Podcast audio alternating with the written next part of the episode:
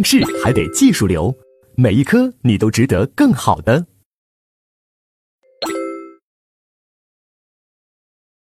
好，那接下来我们就看第三节，呃，第三讲，二十六页，就是客观要件里面的第一个叫行为主体。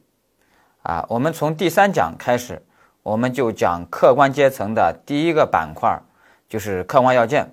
客观要件里面，我们知道有个行为主体，也就是有要有个行为人嘛。接下来要有个行为，接下来要有个结果，接下来要有因果关系，是吧？这都是按照逻辑顺序是很清晰的。那行为主体，我们知道有两种，一种是自然人，一种是什么单位？那我们先看第一节自然人。自然人这里面这个行为主体，大家会发现跟四要件里面那个犯罪主体有一个区别，就是四要件体系里面那个犯罪主体，它是要求具有责任年龄、责任能力的能力的人才是一个合格的犯罪主体。但是我们这儿的行为主体，大家会发现，并不要求责任年龄、责任能力啊，你只要是个人就行。那要求是什么呢？要求你有一个制造法益侵害事实的能力，嗨，也就是说，你只要有能力制造法益侵害事实，你就可以了。所以，八岁的小孩他只要能杀人，他就是我们这的行为主体。你精神病患者你能打人，你就是我们这的行为主体，明白吧？所以呢，大家就知道我们这的行为主体是只要求你能够制造法医侵害事实，你有这个能力就 OK 了。至于什么，哎呀，年满多少周岁，那个责任年龄啊，责任能力，啊，要精神正常，那是能不能谴责你的一个条件，那是能不能谴责你条件，而不是你作案能力。我们这这个自然人只要求有作案能力就行了，明白？只要有祸害人的能力就行了。好，这一点呢要给大家强调。而且我问我们为什么叫行为主体，我们不叫犯罪主体呢？那就是因为。在法官审判得出这个被告人有罪之前呀，我们尽量是要用一些客观中立的一些词语去表述啊，比如说行为主体、行为人，你不要一上来就给人说犯罪主体，那都一下给人扣一个犯罪的帽子，是吧？啊，那是不行的。所以呢，这些措辞都是有讲究的。好，那我们先看第一节自然人。那自然人这里面啊，它作为行为主体。最重要的考点是什么呢？就是身份犯，就是身份的问题，特殊身份。那我们知道这个身份呀，分为两种啊，一种叫真正身份犯啊，一种叫不真正身份犯。真正身份犯里面这个真正身份，其实指的就是定罪身份啊，不真正身份犯里面那个身份，指的是一个量刑身份啊。我们先说这个真正身份里面这个定罪身份，所谓定罪身份，就是说。你只有有这个身份，才能构成这个罪。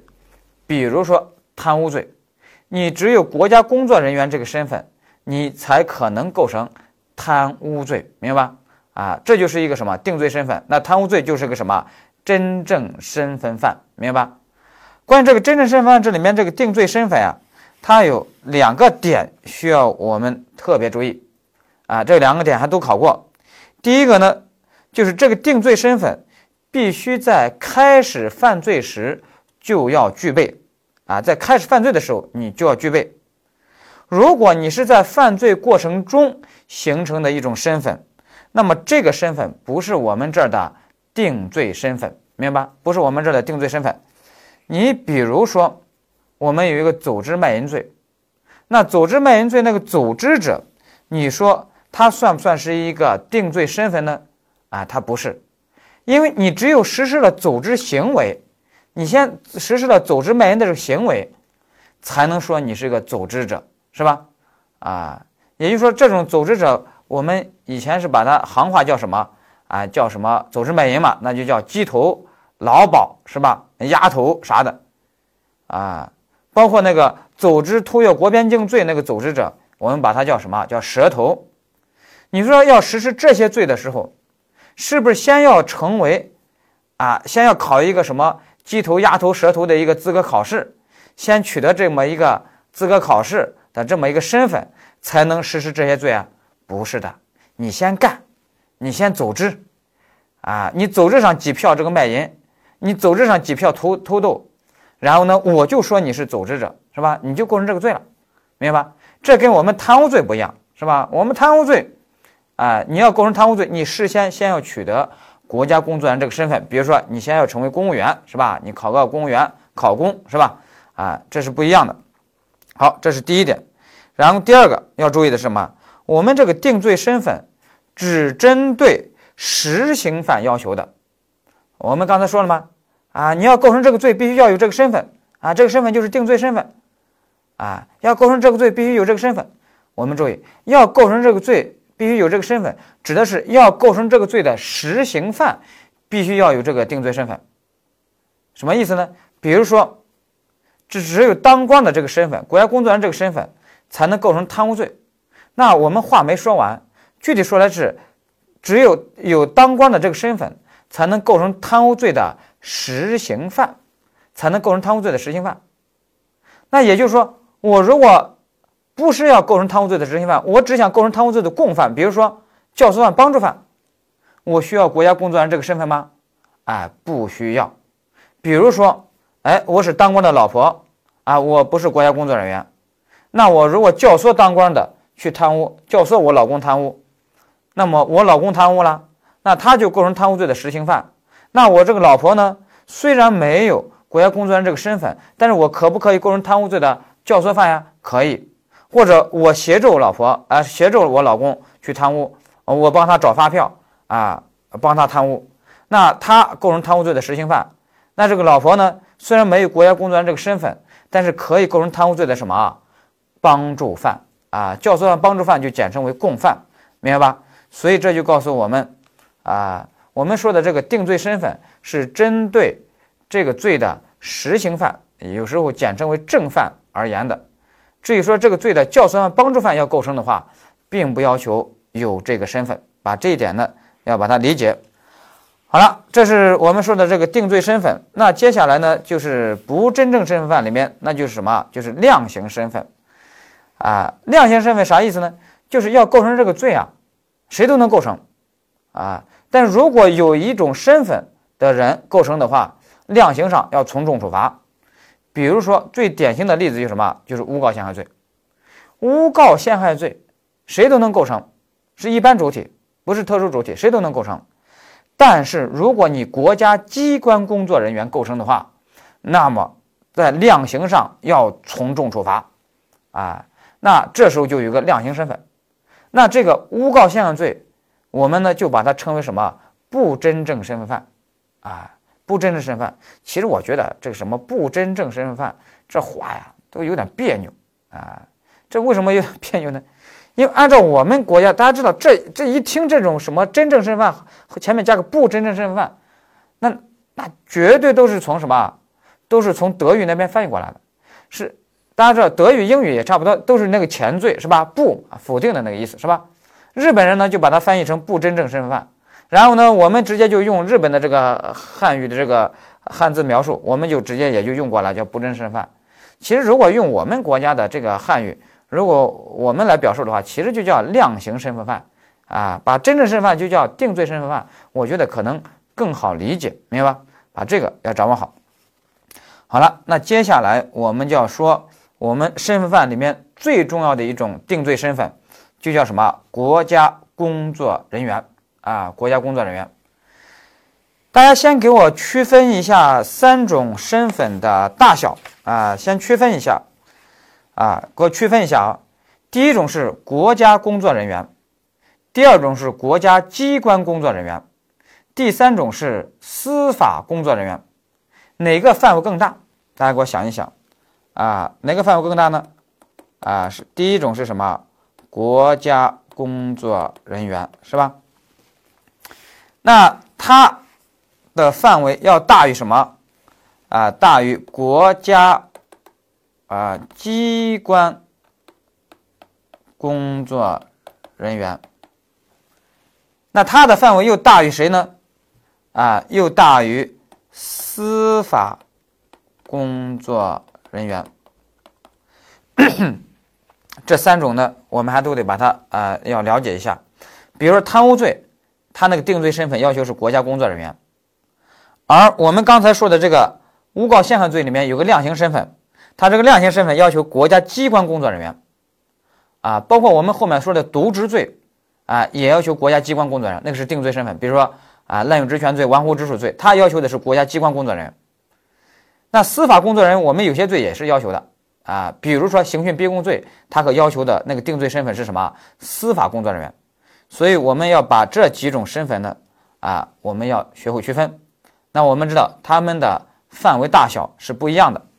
那国家工作人员身，呃，国家工作人员是这个是范围最大的，啊，那它是包括了国家机关工作人员。那意思就是说，它还包括了别的，呃，其他国家工作人员。那主要是什么呢？那主要就是在国有。企业还有事业单位里面，啊，国有企业事业单位里面有一些国家工作人员，明白吧？所以呢，我们就知道有国家机关里面的工作人员，有国有企业事业单位里面的国家工作人员，明白吧？啊，比如说，你如果是在市政府，你是个副市长，那你肯定是国家工作人员。具体来说，你是国家机关工作人员，明白吧？但你如果是中石油的董事长，那你在这国有企业里面，那你是属于国有企业里面的国家工作人员。那再比如说你是清华大学的副校长，那你这就属于什么？在国有事业单位里面，你是国家工作人员。再比如说你是北京市第一人民啊医院，那一听就是公立医院是吧？你是这个公立医院的副院长，哎，那你也是。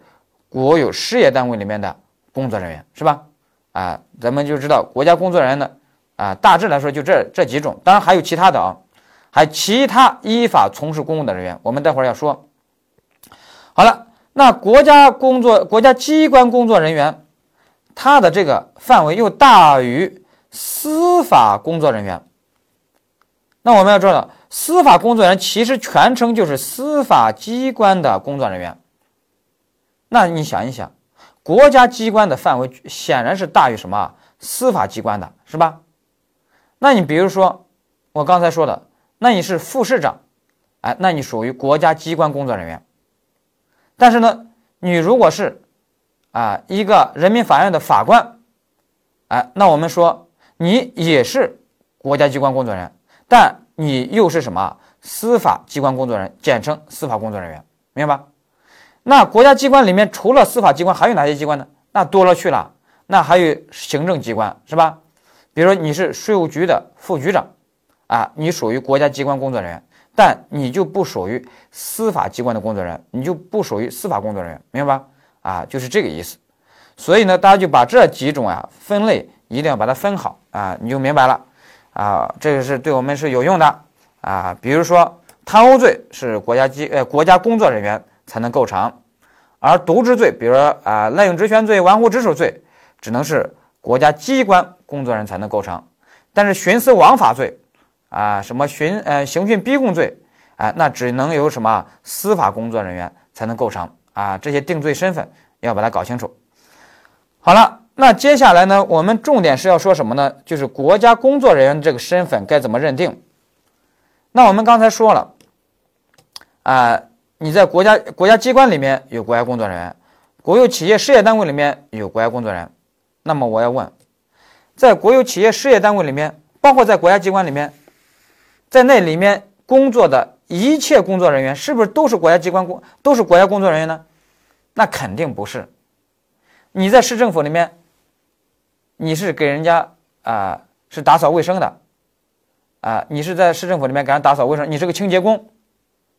啊，或者你在市政府里面是给人家烧锅炉的锅炉工，啊，或者说你在中石油里面你是个清洁工，啊，在北医三院里面你是烧锅炉锅炉工，啊，那这些人都属于在国家机关里面工作，在国有企业、国有事业单位里面工作，那他们是不是都是国家工作人员呢？那显然不是。那我们为什么觉得他不是呢？我们会提炼出一个标准来。那我们觉得，这个清洁工、锅炉工，他从事的，我们认为就叫什么？纯粹的体力性劳动，啊，纯粹的体力性劳动。那他没有从事公务，所以他不是国家工作人员。所以我们现在就提炼出来了，在我们刑法上要判断你是不是国家工作人员，主要看什么呢？主要看你有没有从事公务啊。那大家想想，这个公务和那种锅炉工、清洁工，你觉得有啥区别呢？哎，那公务的标准有两个，一个就是这个事务具有公共管理性，第二个呢就是这个事务具有行政职责性，啊，它有一定的行政职责在里面，啊，那你说清洁工还有锅炉工，这都是纯粹的体力性劳动，它这里面也没有什么管理性在里面。啊，也没有什么行政职责性在里面，明白吧？所以呢，他们虽然在市政府里面工作，虽然在中石油工作，虽然在北医三院里面工作，但他们不属于国家工作人员。而且我要告诉大家，即使在这个市政府里面工作的这个清洁工，假如说他搞到了一个正式编制，那么他也不是国家工作人员。换句话说。我们刑法认定国家工作人员，和行政法和行政管理啊认定国家工作人员是有区别的，区别就在于行政管理、人事管理那一块认定国家工作人员，他是看你有没有正式编制啊，编制，编制就是我们中国当代人啊，就是有些人是心中永远的痛，有些人是孜孜不倦一生追求的这么一个东西。编制编制是吧？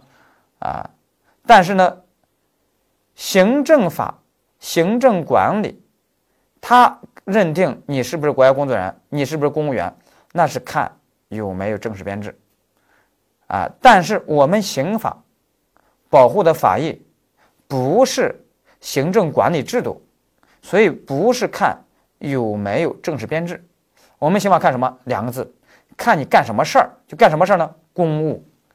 你哪怕没有正式编制，你只要从事的是公务，你就是国家工作人员，明白吧？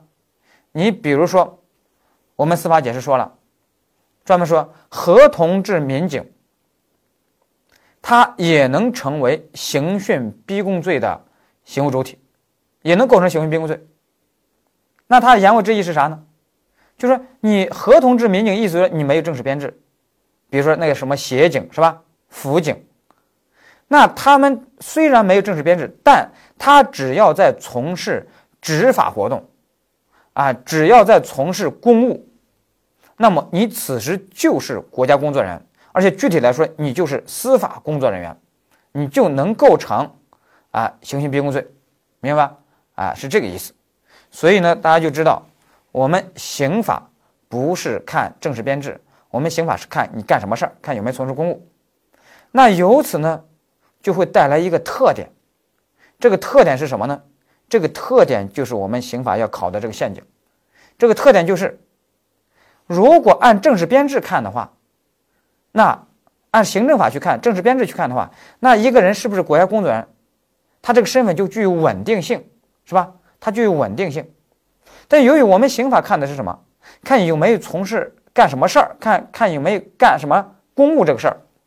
那么，这个今天可以干公务这个事儿，明天可能就不干公务这个事儿了。所以在我们刑法上，这个国家工作人员的身份啊，具有随时切换性，啊，就可以随时切换，明白吧？啊，考试就考这个。举一个例子，你就明白了。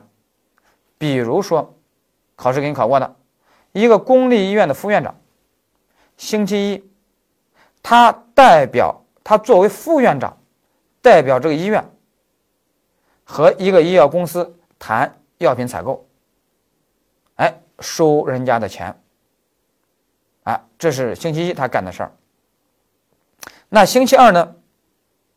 他虽然贵为副院长，但是他也是个主治医师呀，他也得做门诊呀，所以星期二轮到他做门诊，啊，作为主治医师做门诊，给病人开处方。那在给病人开处方的时候，他收一个医药代表的钱，然后答应我在开处方的时候啊，就开你们家的药，啊，也收人家钱了。那我的问题是，他这两次收钱罪名一样不一样？啊，不一样。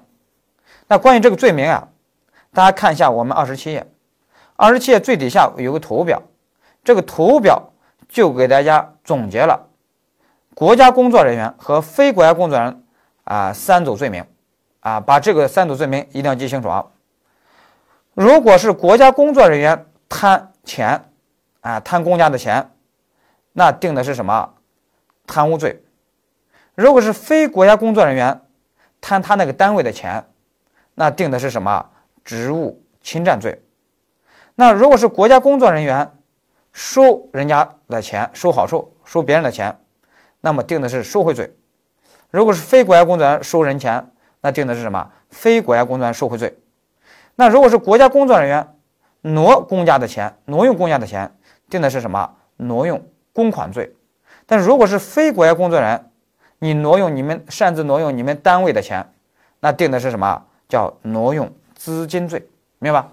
所以这三组罪名你还得把它掌握好，它们的区别就在于主体身份。好了，那回到我们刚才说这个呃公立医院这个副院长，那你说他星期一作为副院长。代表院里谈药品采购，收人家医药公司的钱，那你说他这时候是不是国家工作人员？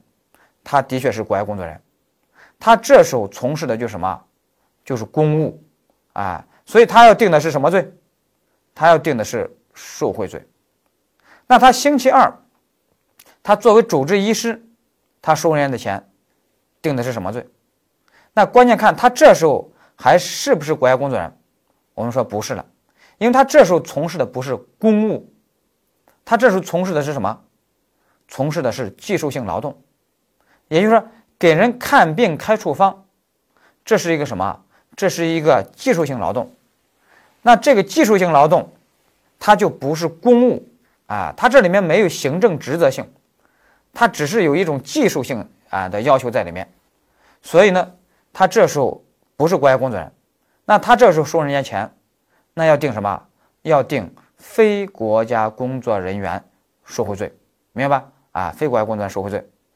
所以大家把这个理解了以后，那现在呢，我们就知道了，这个在我们刑法上认定国家工作人员这个身份，不是看正式编制，不是看人事制度上的一个正式编制，而是看你干什么事儿。啊，看你干什么事儿，看有没有从事公务这个事儿，明白吧？啊，所以呢，大家就知道有个立法解释就说了，说这个村干部到底算不算干部呢？啊，算不算国家干部呢？啊，那我们说，那司法解释说了，立法解释也说了，那就看你有没有协助政府从事公务。啊，你如果协助政府从事公务，哎，那你此时。就是国家工作人员，啊，如果你没有协助政府从事公务，你只是在从事的是你村自治组织内部的村务，那你不是国家工作人员，明白吧？啊，就是这个意思。好了，那大家把这个理解了以后，那我现在就问大家一个问题：咱们疫情期间就发生一个什么事儿呢？就是国家。给某一个街道要发这个救灾物资，但是这个救灾物资的发放，这个街道办啊，大家知道，那个街道办就类似于乡镇政府一级的，那是一个国家的基层机关啊机构了。那街道办呢，就把这个事儿呢委托给一个居委会大妈，那让大妈来协助政府发放这个救灾物资。那他把这个救灾物资里面，把一些好的东西啊，啊，那那那都是一些食品，哎，挑出来拿回家了，偷偷拿回家了。那你说他这个定的是哪个罪？这就属于贪财贪钱了，是吧？他是定的什么罪？贪污罪还是职务侵占罪？还是仅仅是一个普通的啊盗窃罪？那我们说这时候要定的是什么？贪污罪，因为你这时候已经协助政府在发放。救灾物资，那这时候你是协助政府在从事公务，从事一个管理活动，啊，那这时候呢，你属于国家工作人员，那你贪国家的这个财，发国难财，这时候要定的是什么？贪污罪，明白？好了，你把这个理解了以后，那现在我就要让大家回顾一下我上一讲给大家留的一个问题，就是一个理工科的博士，他作为一个民营公司的一个实习生，然后呢，领导很信任他，让他去啊采购设备，但是呢，他呢骗人家领导虚报啊，骗人家领导虚报了好多钱，比如说虚报了三十万。比如这个东西本来只值啊，比如说只值啊这个五十万，他跟他说这这是八十万。啊啊骗了人家这个单位三十万，那他骗了这个单位三十万啊，我们前面说了那个辩护律师啊，那年轻的辩护律师，呃给人家拍胸膛啊无罪辩护啊，因为我认为他不构成职务侵占罪，啊他的确是成功的把职务侵占罪打掉了，但是人家检察官换了一个罪名来起诉。就什么？你不构成职务侵占罪，但是你至少构成诈骗罪呀，所以呢，就按诈骗罪给他量定罪量刑，最后判他更重，啊，就是这么回事儿。但是我们知道，我问大家，你如果是检察官的话，你觉得，或者你是法官，你觉得这个实习生他到底构成不构成职务侵占罪？我们后面还专门要讲职务侵占罪。啊，我们知道职务侵占罪的啊实行行为就是盗窃、侵占、诈骗。不过，他要比普通的盗窃、侵占、诈骗，啊，要多一个身份，就是你必须是单位的职员，啊，你必须是这个民营单位的一个职员，啊，但是这个单位职员这个身份该怎么认定？那那个辩护律师他的认定标准是说，由于他是实习生。他没有这个单位的正式编制，也就是说，他跟这个单位没有签正式的劳动合同，啊，单位也没有给他上三险一金，他只是一个实习生，就相当于是一个临时工，所以他不是单位的职员，正式职员，所以他没有职务侵占罪的身份，所以他不构成职务侵占罪。我问大家，我把国家工作人员这个身份。刑法上这个身份，我讲到这儿，你应当能够领悟了。这个辩护律师这个主张这个意见有没有问题？有问题。有什么问题呢？也就是说，在职务侵占罪里面，是不是是不是单位的职员？那这在我们刑法上，我们也是看实质条件，看你实际上干什么事儿。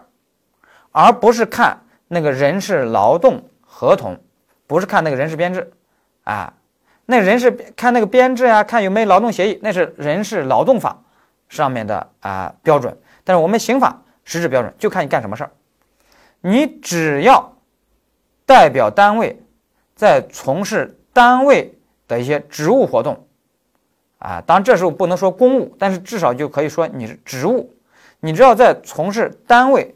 的一种职务活动，啊，只要不是干你私人的事儿，只要是在干单位代表单位干的是职务活动，那么你就是单位的职员，啊，即使你没有正式的劳动合同，即使啊你没有人事编制，即使单位没有给你上三险一金，但是你只要从事单位的这个职务活动，那么你就是单位的职员。那大家现在给我想一想。这个博士生，这个实习生，他虽然没有单位，他实习生嘛，肯定没有单位的正式劳动合同，肯定也没有什么三险一金，这也是给他上。但是，单位领导委派他去采购设备，这已经是代表单位在从事职务活动，所以他此时就已经属于单位的职员，所以职务侵占罪的这个身份。是打勾的，啊，这个身份是打勾的，那这个身份也具备了，那么他又骗单位的钱，所以其实是能够构成职务侵占罪的，啊，能够构成职务侵占罪，所以在构成职务侵占罪的情况下，那职务侵占罪其实和普通的这个诈骗罪其实是一个法条竞合关系，啊，诈骗罪是一个普通罪名，职务侵占罪呢比它多了一个特殊身份，所以呢，啊，要。优先认定为什么职务侵占罪？所以最终其实正确的是应当定的是什么职务侵占罪。所以呢，我就觉得呀，这个辩护律师啊，完全是弄巧成拙。他犯了两个错误。第一个错误就是一种逻辑思维上的错误，就是三段论推导，他逻辑推导他只推导一次，啊。第二个错误呢，就是他一个具体的知识点的错误，就是他不知道，在我们刑法上认定国家工作人员这个身份，认定这个单位的一个职员的身份，我们是实质认定，看你干什么事儿，而不是看人事行政制度里面的正式编制，明白吧？啊，希望大家把这一块呢掌握好。好，那这个我们说完了以后，我们第一节自然人我们就讲完了。